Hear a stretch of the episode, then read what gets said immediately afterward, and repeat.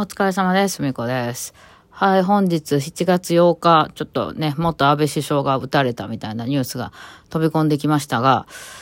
ね、なんか、わーわーって騒然としてました。ネットがね。うん。私は、あの、ツイッターでしか情報を見ないんで、はい。あの、まあ、見てて、あ、そうなんや、そういうことが起こったやなと思って、まあ、ちょっとその後ね、いろんな意見がバーって出たりとか。まあ、今現在、今まだ、えっと、お昼の2時ぐらい、14時過ぎぐらいなんですけど、これに撮ってるんですけど、まあ、ちょっと情報よくわからない感じなんで、これが出る頃には何かまた新しい情報が出てるのかもしれないですけどね。まあ、とりあえず置いときます。はい。あの、私はそういうね、ちょっと政治的なこととかはもう何も言わん。ですね。ってなわけで、えー今日はちょっと違う話をしたいんですけど、まあ今ちょっとね、実はあの、えっと、スタジオにね、録音しに来てるんですけど、うん、あの、ヘッドホン忘れたな思ってね、どないしようかな思ってるところなんですけど、まあなんとかいけるか。うん、なんとか、まあちょっと練習もしたかったんでね、はい、してるとこです。で、えっと、昨日の晩ぐらいに急にね、なんか、あの、それこそまたツイッター、私の情報はすべてツイッターで、っていうか、ちょ、ツイッターの DM がその連絡網になってることが多いんで、まあ、あの LINE みたいなもんです皆さんの LINE みたいなもんでね、使ってるんですけど、いや、それでね、あの、なんか、この本読みました、みたいなのが出てきて、面白そうやったんで読んでたんですよ。マイホーム三夜っていう本ですね。まあ、ノンフィクションというか、あの、取材された、誰か、どなたかが 取材された文の、あの、記録で、えー、が、すごい面白かったですよ。面白かったっていうのは、これ小説でも何でもないんで、ぎだから人生ってこういう感じやんなっていうのを、めっちゃなんか、あの、全部こうね、あの、取材して書いてらして、なんか、まあ、私も元精神患者としてね、えー、こう、精神患者になりがちな人っていうのは、こう、何かこう、心に穴が開いてて、何かが足らないっていう状態になってて、えーそれを埋めようとし、埋めようとしてこう動くっていう流れがあってですね、もうまさにそれを見せつけられるような話で、あの、まあもちろんその、えー書いてらっしゃった方の、あの、どなたやっけ？これは末波さんとお読みするのでしょうか？読み方間違ってたらすいません。うん方がずっとね、取材をされた話で、あのね、あの、すごい、まあ、その方の目から見たあの話になるんでね、まあ、実際はどういう感じだったのかっていうのはわからないですけど、まあ、何の話かっていうと、その、あれですね、えー、希望の家っていうね、山屋ってあれでしょ？う、ドヤ街とかですよね。あの、東京の、うん私もあんまよく知らない。まあ、関西でいうこれ西成みたいなもんでしょうか。の、で、の、なんか、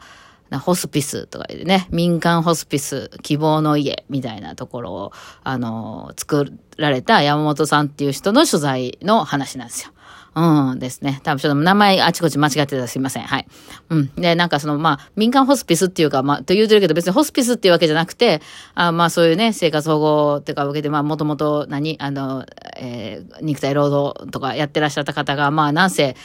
高度成長期ぐらいの時に、20代とか30代とかの方が、こう、わーってやってはったの人たちが、もう、とにかく今、高齢化してて、みんな、もう働けなくなって、まあ、結局、えー、ね、保険にも入ってなかったりとかしてるので、まあ、結局、生活保護をもらったりとかする過程で、まあ、そういうところの安い、あの、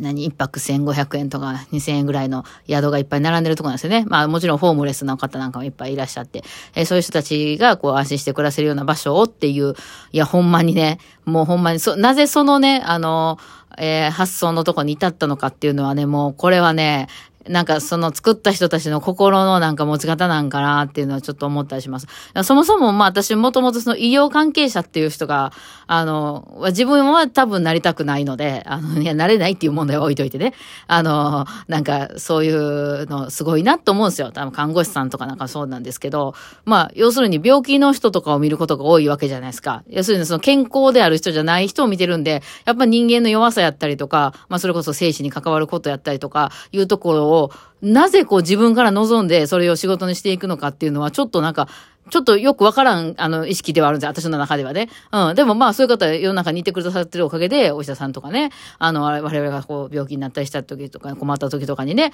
成り立ってるんやなっていうのはすごい、すごいなって、だからもうほんまにね、私はちょっとそこは理解ができないところなんで、なんかすごいなと思っていつも見てる。まあでもそれは、それは人それぞれなんでね。え、なんでそれ、そんなん言うと私がバイオリン弾いてるみたいな話になるので、いや、それはそれぞれやと思うんですよ、世界で。うん。でもそういう、まあ世界みたいな。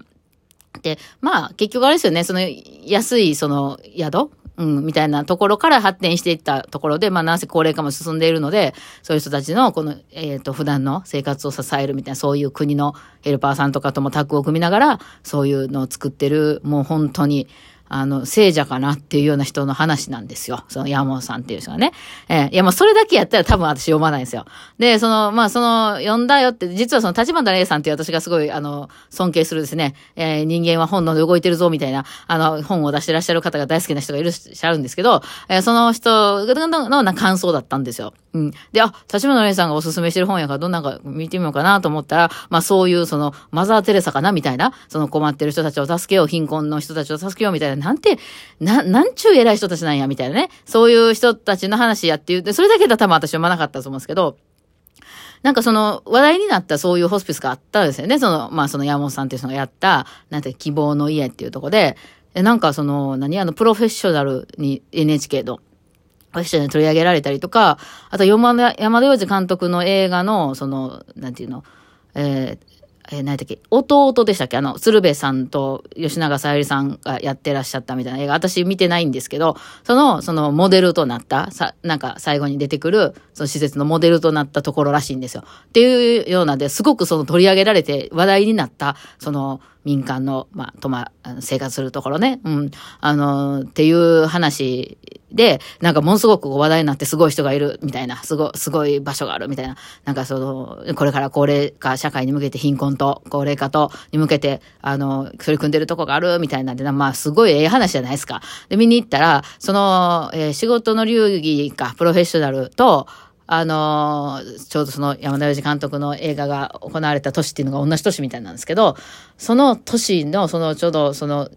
テレビで NHK で流れた翌、その日の翌日、じゃ翌週ぐらいに打ち上げみたいなのがみんなであったらしいんですよ。NHK のスタッフとか、ね、あの、ずっと取材に入ってたスタッフさんとか、あの、その、それこそその映画の人なんかも合わせて、その忘年会的な12月に、あの、みんなで打ち上げみたいなのがあって、その山本さんっていう人はちょっとまあ体調が優れずに、その打ち上げを途中で、まあ帰って、あの、家でちょっと寝た、忙しくてね、なんか、あの、寝てたりしたらしいんですけど、で、寝て朝起きたら、奥さん、奥さんで、その奥さんがね、もうすごいやり手な、看護師さんの資格持ってある人なんですけど、奥さんと共に二人でね、その希望の家っていうのが成り立てて、もう、えー、めっちゃええ話じゃないですか。その奥さんと旦那さんは経営的に結構頑張ってあって、奥さんがその中の人の、そう、おむつ替えたりとか、そういう介護のこととかもやって、もう夫婦で頑張っていろんな人巻き込んで、えー、すごいええ人たちなんですけど、その、まあ、打ち上げ、忘年会みたいなのがあった、翌日に奥さんが、その、えー、スタッフの男と逃げるっていうことが起こってたっていう、そのくだりを見て、これ読まなあかんと思ったんですよ。めっちゃおもろいやん。これだから事実は小説よりってやつですよ。もう、だから実際世の中の人からしたらなんて素晴らしい人がいるんだとこう困ってる人に手をね、差し伸べて、あの、ような人がいて、で、そう、夫婦でしかもそれをこう努力しながら頑張ってそういう、あの、ものを作ってね、えー、なんか立派な人たちがいるな、みたいな、やってた。その、実はその現在進行形では奥さんが、その、スタッフと、まあ、不倫ではなかったんですけど、なんかその、不倫っぽいくなりますわね。そんなスタッフと奥さんが翌日来なかったみたいな。奥さんいなかった。で、奥さんはもうその指輪と置き手紙だけ置いて出て行ってしまってたみたいな。で、後々、その、あの、山本さんっていう人は、まあ、いろいろ事業拡大しようとしたりとか、なんやかんやしたんですけど、うまくいかず、結局最後ね、なんかその、希望の家でしたっけ？っていうところからもうクビになり、その、なんていうの？総会みたいなやつで、あの、全員一致でクビになってしまい、もう追い出されてしまって、その後、まあ、いろいろ頑張ってはみたものの、結局、なんか病気もちょっと悪化したりして、なんか、あの、えっ、と、統合失調症とか特に奥さんが、その、いなくなってから、こう、悪化しはって、で、そこからもう、こう、人生ずっと、こう、どん底に落ちていってですね、結局、今は、その、その、山谷っていうあの地域で介護を受けながら暮らしてるっていう現在の様子をそこまで描くドキュメンタルみたいなその、まあ、あの、ノンフィクション小説というか、あの、やったんですよ。めっちゃおもろいんですよ。そんなもんなんですよ。だからね、なんかそのテレビで取り上げられてるとか言うとすごい立派な感じやし、まさに今これ今後ね、日本が抱えてる問題じゃないですか。そう貧困の差、貧富の差とか、高齢化がすごく進んでるとか、そういう話を取り組んですごいいっぱいな、みたいな、そういうテレビに取り上げられて、まあ多分、なんか、あの、いろいろ取材が入ったりとか、あとはあの、何だっけ、スピッチュアルの江原さんでしたっけ？あの人、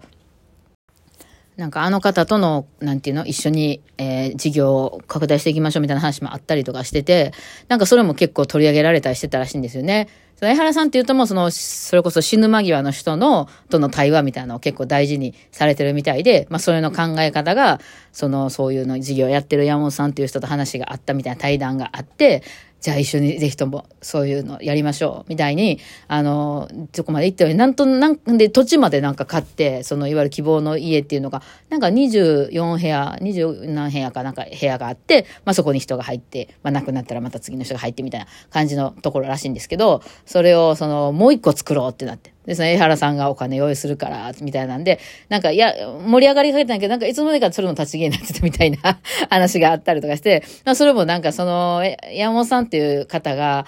えー、まあ、統合失調症っていうのもあるし、まあ、躁うつの系なんかもあったりして、その、イケイケどんどんの時はめちゃくちゃ行くんやけど、あの、あかん時は軒並みも、なんか、あの、なんていうの、寝込んじゃうみたいな。まあ、これはもう本当私のことのようだなって、私はそんな大きなことはね、成し遂げれないですけど、あの、そのパワーがある時にはめちゃめちゃ元気で、あかん時はもう一切寝込んでしまうみたいな、うん、ことになって、あの、っていう話があって、まあ、そこにちょっとそういうところで、あの、入れ違いが起こってしまって、まあ、病気抱えてる、このタイプの病気抱えてる人は自分が一番信用ならんのですよね。えー、ねえで、なんとかこう一発逆転狙おうみたいに思うんやけど、なんかそこがうまいこといかず、みたいな、もう自分を見てる、まあ自分はそんな大きなとこまで行ってない、全然行ってないけど、見てるようで、ああ、いや、もう痛い。すべてなんか耳が痛い、みたいな。これだ、健康な人はちょっと読んでも分かりにくいかもしれないですね。うん、か、なんかすべてのことが空回りするというか、ねあの、そうなんですよ。なかなかその、お茶でも起こってることが非常に面白くてですね。まあ、リアルってこんな感じやんなと思って、えー、読みました。まあ、興味ある方はぜひ読んでみてください。はい、ってな感じで、えー、ちょっと安倍さんね、今後その、どうなるのかなと気になるとこですが、今日はこんな感じでお疲れ様でした。